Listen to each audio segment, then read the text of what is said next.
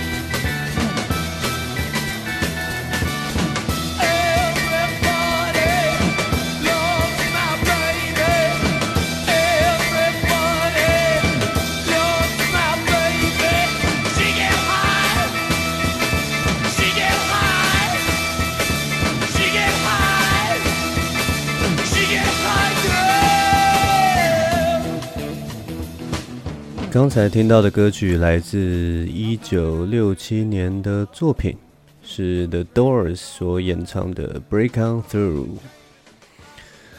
那这首歌其实蛮特别的，它一开始是用一个很巴萨诺瓦的曲调开始，但是却是象征着摇滚从此之后完全不一样的一种突破。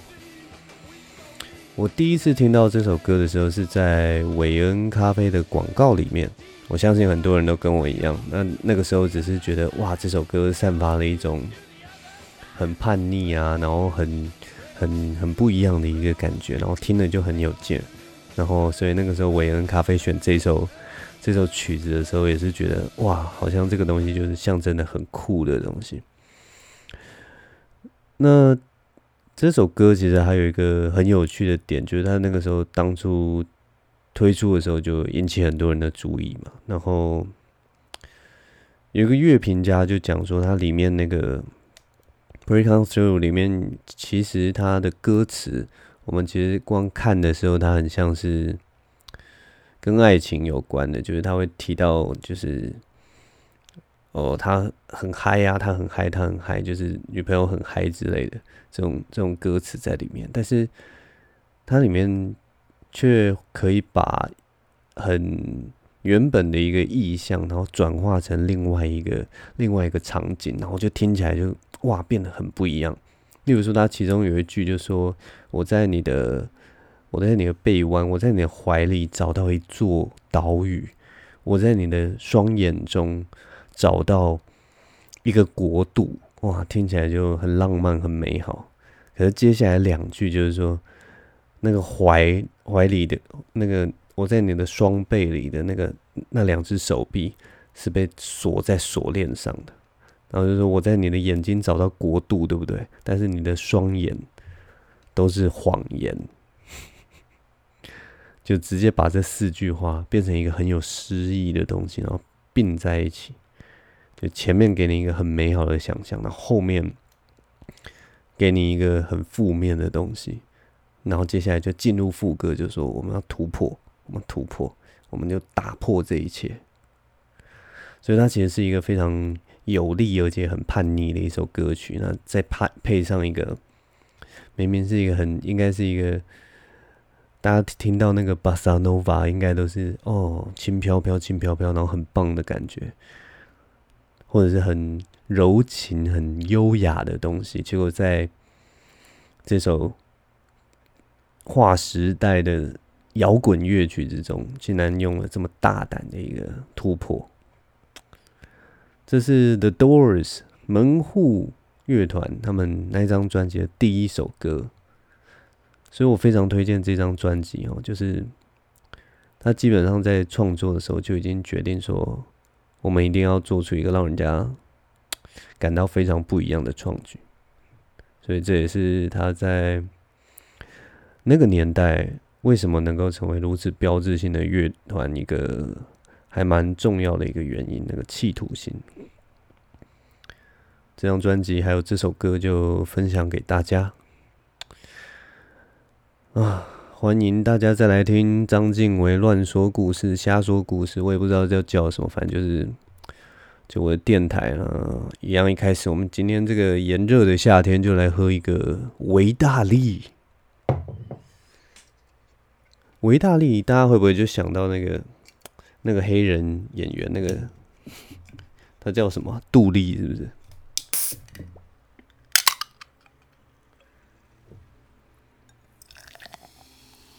一样来听听这个清脆爽耳的这个气泡声。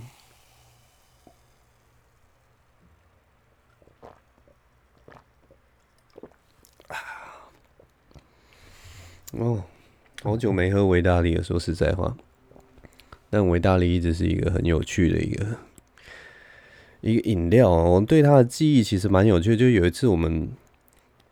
去福隆，然后大家都买各自的饮料嘛，有人买可乐，有人买汽水，有人买芬达，然后有人就买了维大利，然后就打开，大家都开始喝的时候，这个时候有三只蜜蜂就飞过来，然后我们大家都喝不同饮料，结果我们就发现蜜蜂特别喜欢维大利，至少那一天的蜜蜂是这样，非常的特别，这只是一个很简单、很很小的一个。小细节分享给大家 啊，所以这周要说些什么呢？那个现在这个梅雨季好像已经过去了，算是过去了吧。这几天比较没有在有那种一直下雨的感觉，所以身上的东西也不再是湿哒哒。但是最近就是慢慢转变成夏天，台湾夏天最最典型的天气就是。午后雷阵雨的天气，或者是说，它也许不是在午后，有的时候是中午，有的时候是下午，有的时候是晚上。那个好像那个云朵再也承受不了沉重的雨滴，然后就这样整个哗，全部的洒下来，这样子。上周有一次雷阵雨的时候，我们家这边还淹水。原本就是讲说，我们现在台北市的那个水利工程已经做得非常的好，结果。其实还是做得很好，就是大概半小时之后水就退掉，所以其实是那个一瞬间那个降雨量太大，所以 那个水沟来不及排啊，很夸张，超级扯的。但反正现在雨真的是越来越大了，就越来越急了，一瞬间的降雨都非常的多。最近转为这个雷阵雨的天气，就让我想到一个。过去一个尘封的回忆，也不是没有那么夸张，但是就是要让我卖一下关子，就一个尘封的回忆。那个是我在研究所时期的一段小过去啊。然后，其实那个时候的感觉就是说，大家不觉得有的时候你想要当一个好人越来越难吗？对不对？大家会不会觉得当好人越来越难？明明就是做一件好事，然后奇怪怎么好像 比当坏人还难的感觉？我记得在那个《二十一世纪少年》那部漫画里面，那个里面我们帅气的男主角啊，拿着那个吉他，最后要拯救世界的时候，他就跟坏人说：“大家都想要当好人，而且。”你不觉得当好人比较轻松吗？没有，我觉得在现代这个社会里面，当好人真的好累哦。可是又很有趣，就是其实大家心目中，我相信还是就是所有人，不管是后天的后天的培养，或者是怎么样，就是其实没有人想要当坏人的，因为当坏人某方面来说，的确是不会受到大家，比较不会受到大家肯定或什么的。对啊，就是就像那个之前我有看那个《一拳超人》，里面有一个就是天生要当反派角色的那个二郎，他其实也是觉得说，他他的出发点是觉得说，坏人每次在卡通啊，在什么超人电影里面，都会被打倒，一定都会被打倒。那当坏人不是很可怜吗？他其实是用那个恻隐之心，或者是很可怜的心情，所以去认同那个坏人。所以其实说实在话，他也不是那么坏的坏人，他其实是一个某方面来讲，他也是在他世界里面的好人。总总而言之呢，在这个雷阵雨的午后啊。我就觉得这个当好人真的越来越难。为什么？让我慢慢跟大家讲。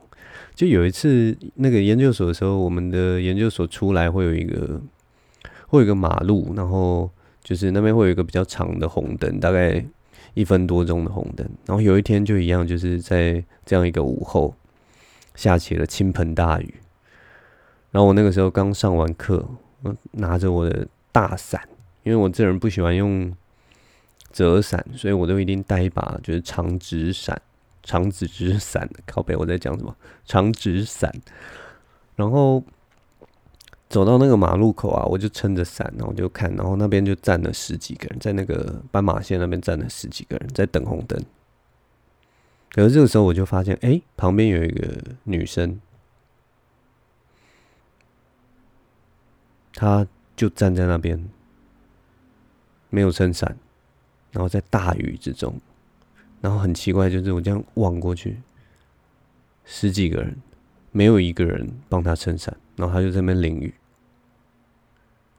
那当然，这个时候我就想说，不过就是，不过就是我我在这边等红灯嘛，我闲着也是闲着，然后我伞一个伞这么大，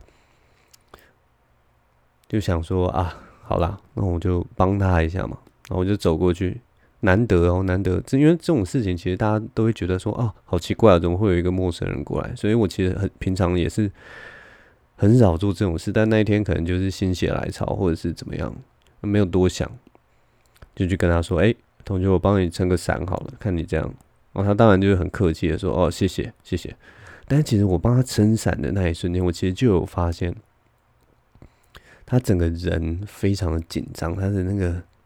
双手是向内缩的，然后那个背整个弓起来，然后我就想，好，没关系，算了，就是重点是我帮他撑到伞，然后他身体至少在那个等红灯的时候没有淋湿嘛，然后我过个马路的时候就送他到另一边，也就结束了，对不对？就故事还要继续下去，就就后来就绿灯了嘛，然后我们就好往前走。我想说，好，我就这样送他。可是后来我就想说，我们过了马路以后啊。我接下来是要直走，我要到一个我要去的地方，所以我要直走。可是，一般的学生呢，他们要去上课的话，他们还会右转过一个马路。所以我就想说啊，我都已经帮他撑了，对不对？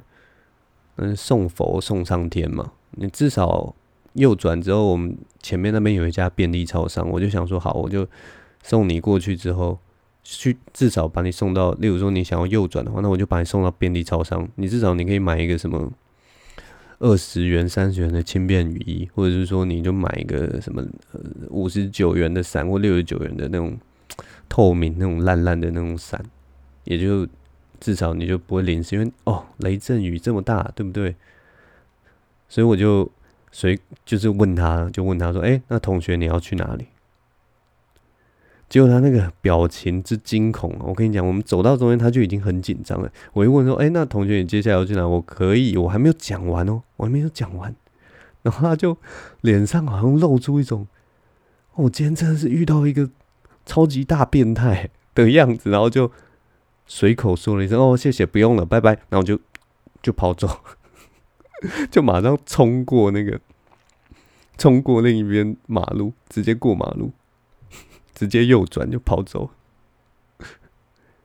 哎，我我一个这么好心的一个举动，一个一个从心中的那种忽然有的一个善意，这么一个好心的举止，居然 居然被当成一个变态，你知道吗？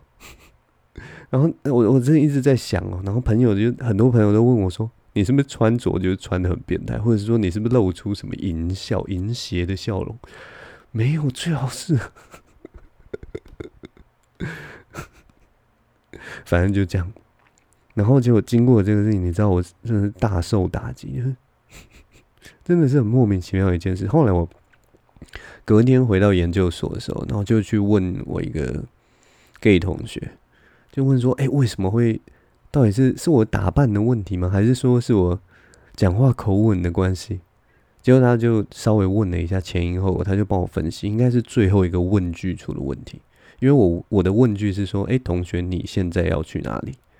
你知道，当当就是女生被问到这个问题，她可能会想说：“我如果告诉这个人我要去哪里，好像他就要一路尾随我到那边。”然后比较好的想法可能是说：“我现在要去哪里？”或者是说：“同学，那边有一个便利商商店，不如我直接送你到那边，让你买个伞，好不好？”这样可能是比较好，就是你的目目的比较明确。然后你问你现在要去哪里，听起来很像是你就是要跟着他，你就是一个 stalker，你就是一个跟踪狂。但我还是觉得很奇怪，就是，哎、居然被当成一个变态！我这辈子就是大概就这一次，就是真的被当成一个变态。平常都是我故意就是假装自己是个变态，然后觉得很好玩，对。但是，这是唯一一次，就是别人看到我，然后就觉得哇，真的是一个怪人呢，然后就落荒而逃，夹着尾巴逃跑，造成我内心非常大的伤害。啊，这个在现代社会要当好人，真的是越来越难。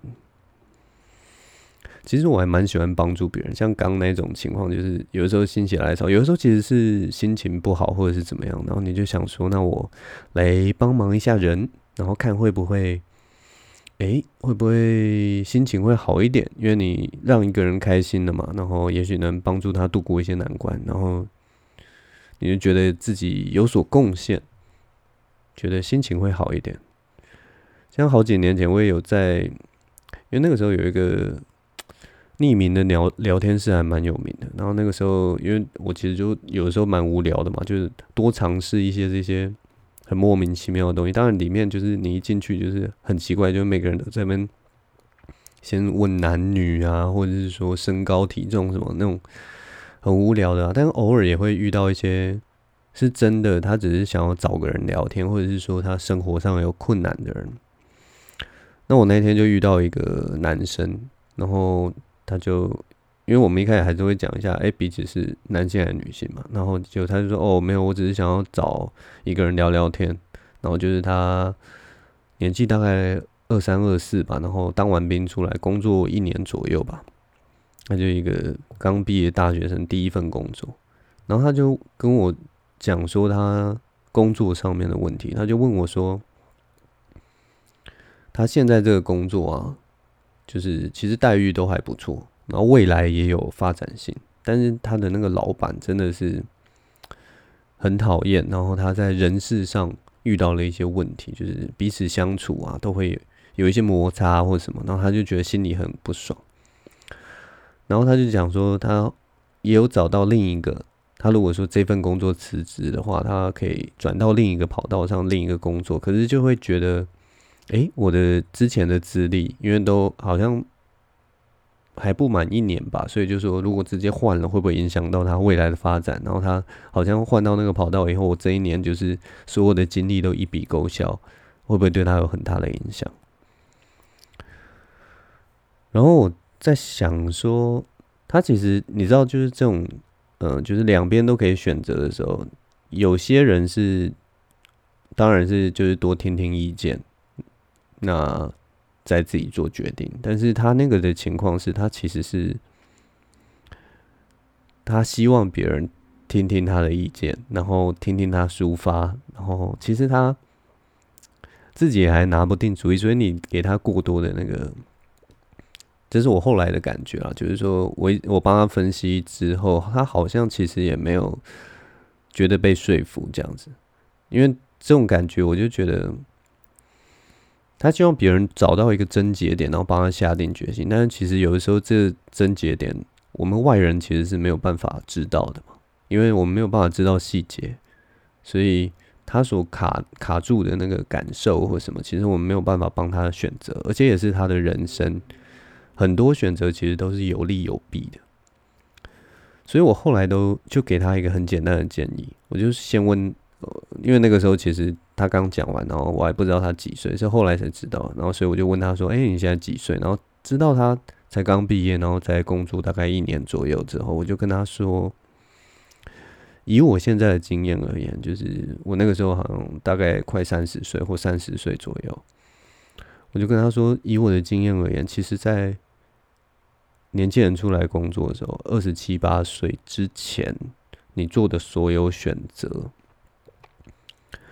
其实不会对你自己的人生影响到你觉得那么严重的一个层面，因为那种就是成功的例子啊，或者说什么很早什么二十五岁我就决定怎样啊，然后改变了人生的那种人生，其实是。不见得是每一个人都会发生的。那如果是循呃，大家都是循规蹈矩，照着一定的那个成长的历程在工作的话，其实二十七八岁以前，就我认识的人，他们的工作有些人是不断的转换的，然后有些人是可能呃刚毕业，然后出去工作，然后可能到二六或者是二五、二六、二七这段会换一次工作，也有这种。然后但是也有那种每过两年换一次，每过两年换一次。所以我一直觉得说，在二十七八岁或者是二十九岁、三十岁以前的这些经历，就是某方面来讲，还是一个工作上的探索期。所以，不管你是留下来继续为了你的年资做努力，然后等到年资累积到一定程度再换跑道，或者是说你现在当机立断，你觉得我在这个公司就是真的很不开心，然后我决定。直接辞职换跑道，其实都不会对你未来的人生有那种，就是决定性的，或者是说决断性，或者是说你这个人人生因为这一件事情就毁了一辈子。所以我觉得说，我给他最后的建议就是说，你大胆的去改变你的，应该是说你大胆的去做决定，然后接下来重点是你决定之后。你要勇敢的面对自己的决定，就算后悔了也没有关系，就是你还有机会后悔，你可以留下来多做，例如说多做半年或多做一年，然后你才感受到那种啊，早知道我那个时候就就辞职，那其实你现在也可以辞职，你还是可以转换跑道，你还是可以找更好的工作，因为你这段时间应该是没有浪费的，对。对啊，反正我就是跟他说，就是勇敢的面对了，勇敢的下定决心之后，你是还是拥有后悔的机会的，并不是说人生你就是一定要这样一路走来，然后都完全没有错误，那样的人生很无趣，而且也不不切实际，因为人生永远有很多的道路你是没有走到的，谁知道哪一条路是对，都是错的。所以，与其去想那么多，不如就是你现在就试试看，下个决定往前走。其实，把时间拉长以后，就会发现，其实人生的路上没有什么对错了。嗯，这个是自己的一点小心得。所以，总而言之呢，还是要绕回来，在这个时代啊。当好人真的是一件很困难的事情啊，因为我也不知道，其实我给他了这样的建议，就是最后他发展的怎么样？当然是希望他可以做得很好啊。但说老实话，我也不知道，也许他做了决定，然后后来是说啊，我干嘛去听一个网络上的陌生人乱乱给了一个建议呢？真的太莫名其妙了。啊，那那我也随便了。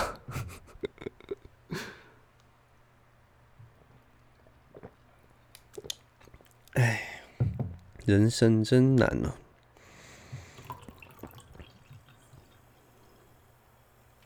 那个维大利真的是蛮爽脆的，就是一下就可以喝的还蛮喝的很轻松啊。如果大家喜欢的话，真的是可以买来喝啊！我相信大家是很少在喝维大利的了，意大利。哦，嗯。接下来我们就要进入我讲故事的这个环节了。那今天其实我一直在想，我讲这个故事到底有没有用啊？倒也不是有没有用啊，就是感觉其实我讲故事也不是说特别精彩，或者是说很像那种有声书啊，或者是什么 很有很有质感或很有内容，然后或者是说我的嗓音有什么迷人之处，其实其实都还好，感觉都没有人要听呐、但但你知道吗？就其实我讲这个故事不是。我是这样觉得，就是说，这个故事真的不是我要讲的，你知道吗？是因为这个故事在那个，他们都躺在那个文学的那个小角落，哭泣，你知道吗？不断的颤抖，不断哭泣，然后翻着纸页的时候，就他们就在那边啪，啦啦，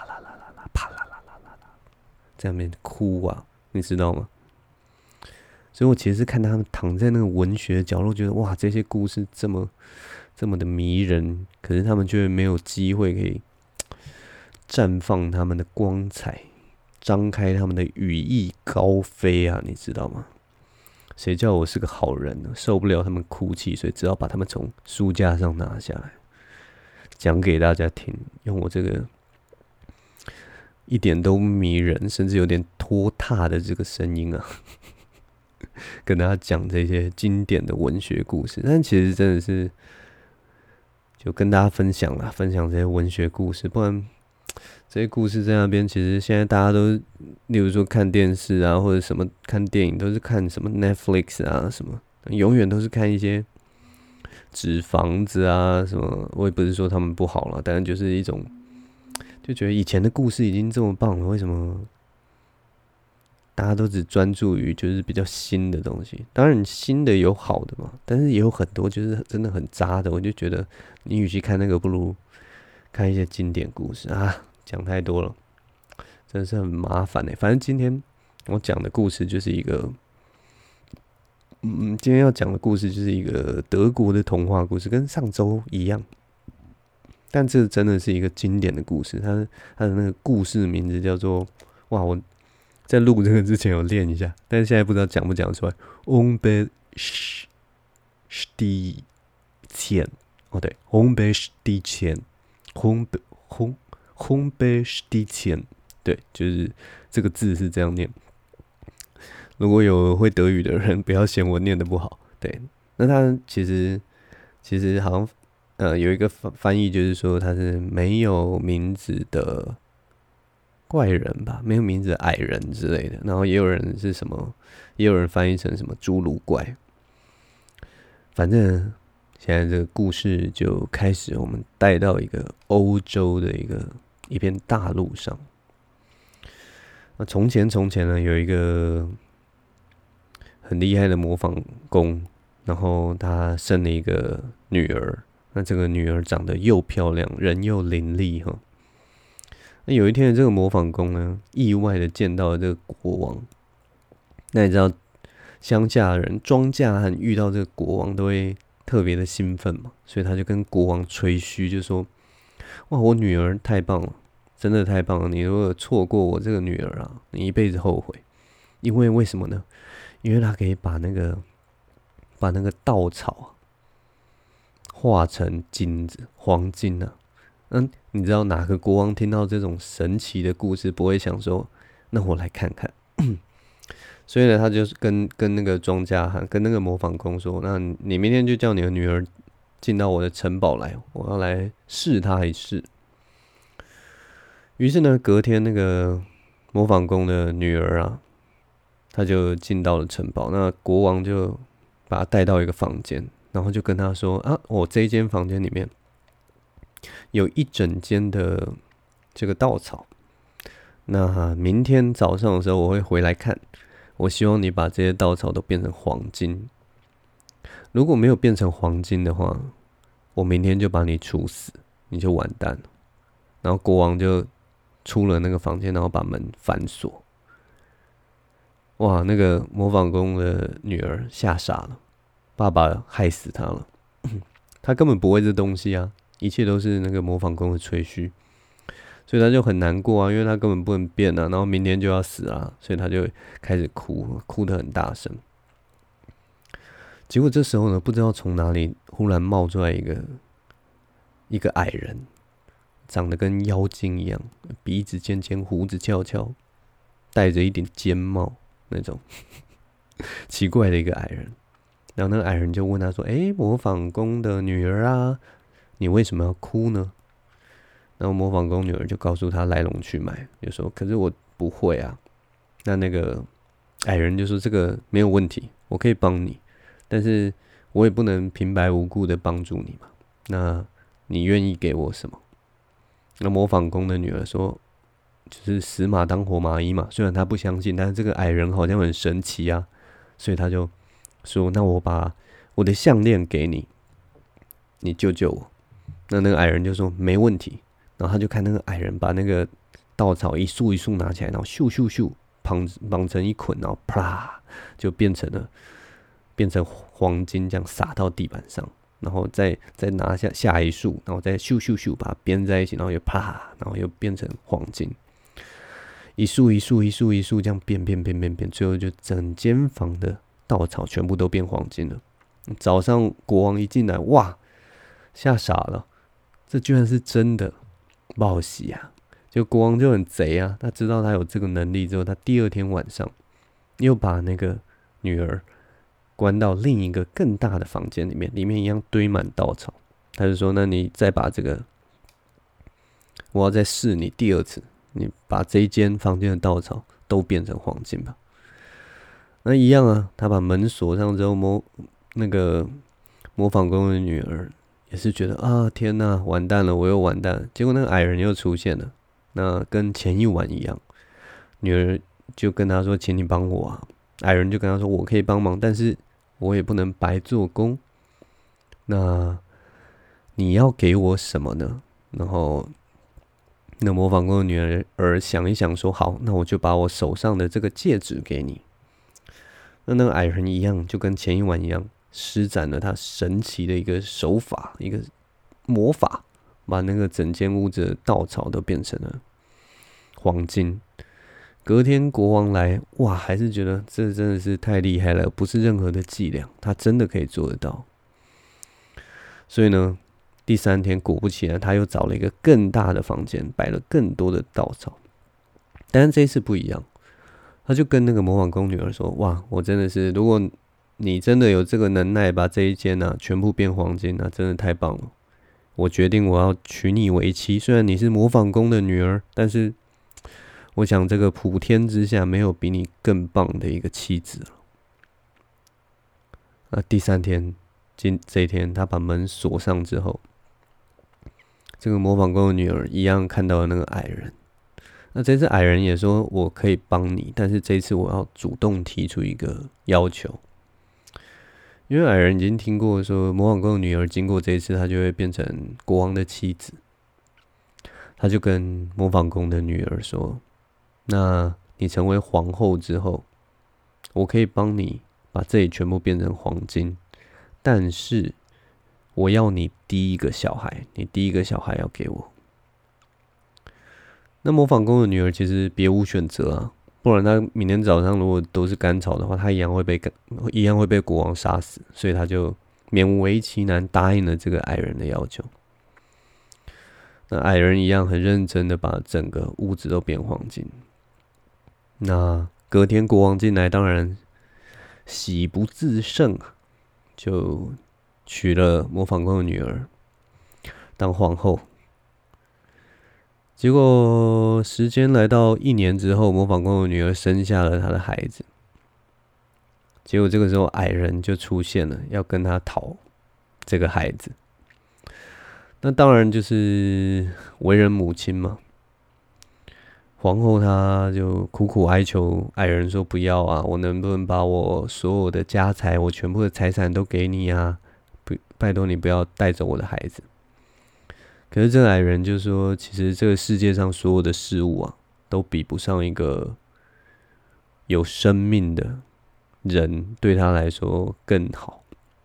所以他就执意要这个孩子。但是那个皇后还是苦苦哀求他，就也是哭得很惨。那这个时候，那个矮人就有点可怜那个皇后了，就是哇，哭得这么惨，那也没办法。那我给你一个机会好了，他就跟皇后说：“那不然这样好了，就是我给你三天时间，如果你知道我的名字的话。”那我就放弃这个孩子，我马上就走。那那个我们的皇后啊，就说好，那也是就是别无选择嘛，所以他第一天就派所有的人啊，然后到乡间，到那个拿了各种什么百家姓啊，什么全部都收集来，然后那天晚上就念给那个矮人听，你是不是叫这个名字啊？叫这个名字，叫这个名字，叫这个名字。就第一天晚上，他那名字全部讲完了，都不是。都不是那个矮人的名字。那他到第二天，他就扩大搜索，他就派人骑马到各个小偏乡、远处的地方，然后去收集各式各样的名字，各种怪名字，他都他都搜索来，什么王自强啊、林富贵啊，什么，或者对我也不知道叫什么名字，都收集来。第二天晚上来一样念给矮人听，说你是不是这些名字？你是不是这些名字？结果还是不是？那矮人就说：第三天如果你的名字再都猜错的话，那我就要把你的孩子带走。那第三天的时候，刚好那个国王前两天他其实都不在，他去打猎了。第三天国王回来就看到那个皇后怎么在哭啊？他就上前去问他怎么回事。然后听完了皇皇后的讲法，国王就跟皇后分享了，说：“哎、其实我这次打猎遇到一个很奇怪的事情。我深入森林里面的时候，有看到一间小屋，然后我就看到有一个很奇怪的矮人，他在火堆前跳舞，跳得很兴奋。然后我就在旁边偷听，就就听到他这边唱说，唱了一首歌，他就说。”我其实忘记歌词是什么，但是他就说，反正我今天就要煮面，呃，今天要烤啊，烤东西，明天要要要炖东西，反正就是那种押韵的那种儿歌啊。嗯就说我明天就可以带走皇后的儿子了，因为他不知道我的名字叫做烘焙师弟千千，烘焙师弟千，对对，烘焙师弟千。然后国王就跟那个皇后讲，皇皇后一听就哇，太棒了，心中一颗大石就这样放下来。所以那天晚上，他就跟那个矮人说，他那个皇后其实在这这个童话故事里面，在这一刻啊，把他弄得很狡猾，你知道吗？他先猜两个名字，例如说，呃，那你是叫林阿秋吗？然后那矮人就嘿嘿，当然不是啊。哦，那你是叫周家恩吗？然后那个那个矮人也说：“嘿嘿，不是啊。”然后就皇后她接下来就嫣然一笑，然后就说：“还是，也许你是叫红白史蒂千吗？”就很贱，然后结果那个矮人一听就哇超生气啊，一定是恶魔跟你讲的，是不是恶魔跟你讲的？然后就很生气，很生气，因为他差一点就把皇后的小孩得走，所以他大怒之下就用右脚重重的跺地板，然后一直踏，一直踏，然后结果他的脚就整个陷到了那个地板里面，那个大腿整个都陷到地板里面，然后他用他的两只手抓住自己的左腿，然后用力把自己撕成了两半。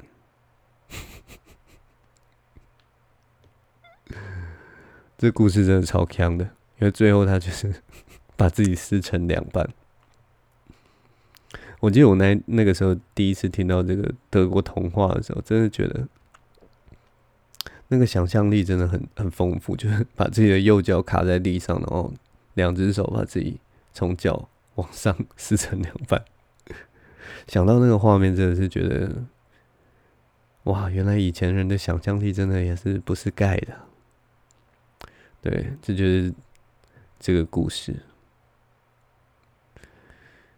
这个是一个还蛮经典的一个德国的童话故事啊，所以如果大家有兴趣的话，可以查一下这个单词呢。我为什么要硬要念这个名字呢？因为 我一直觉得，就是像那个英美人士，有的时候会随便乱念人家的语言，其实蛮烦，就有点像是，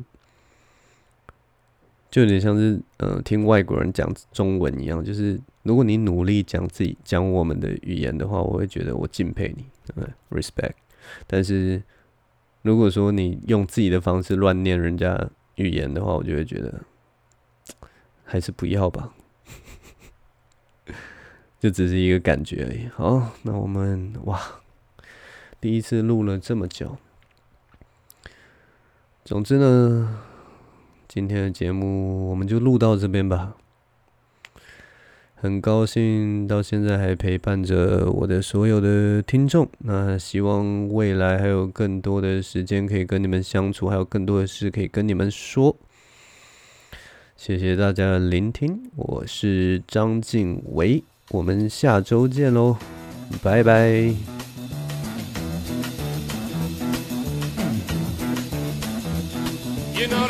destroys the night, night divides the day. Try to run, try to hide, break on through to the other side, break on through to the other side, break on through to the other side, yeah.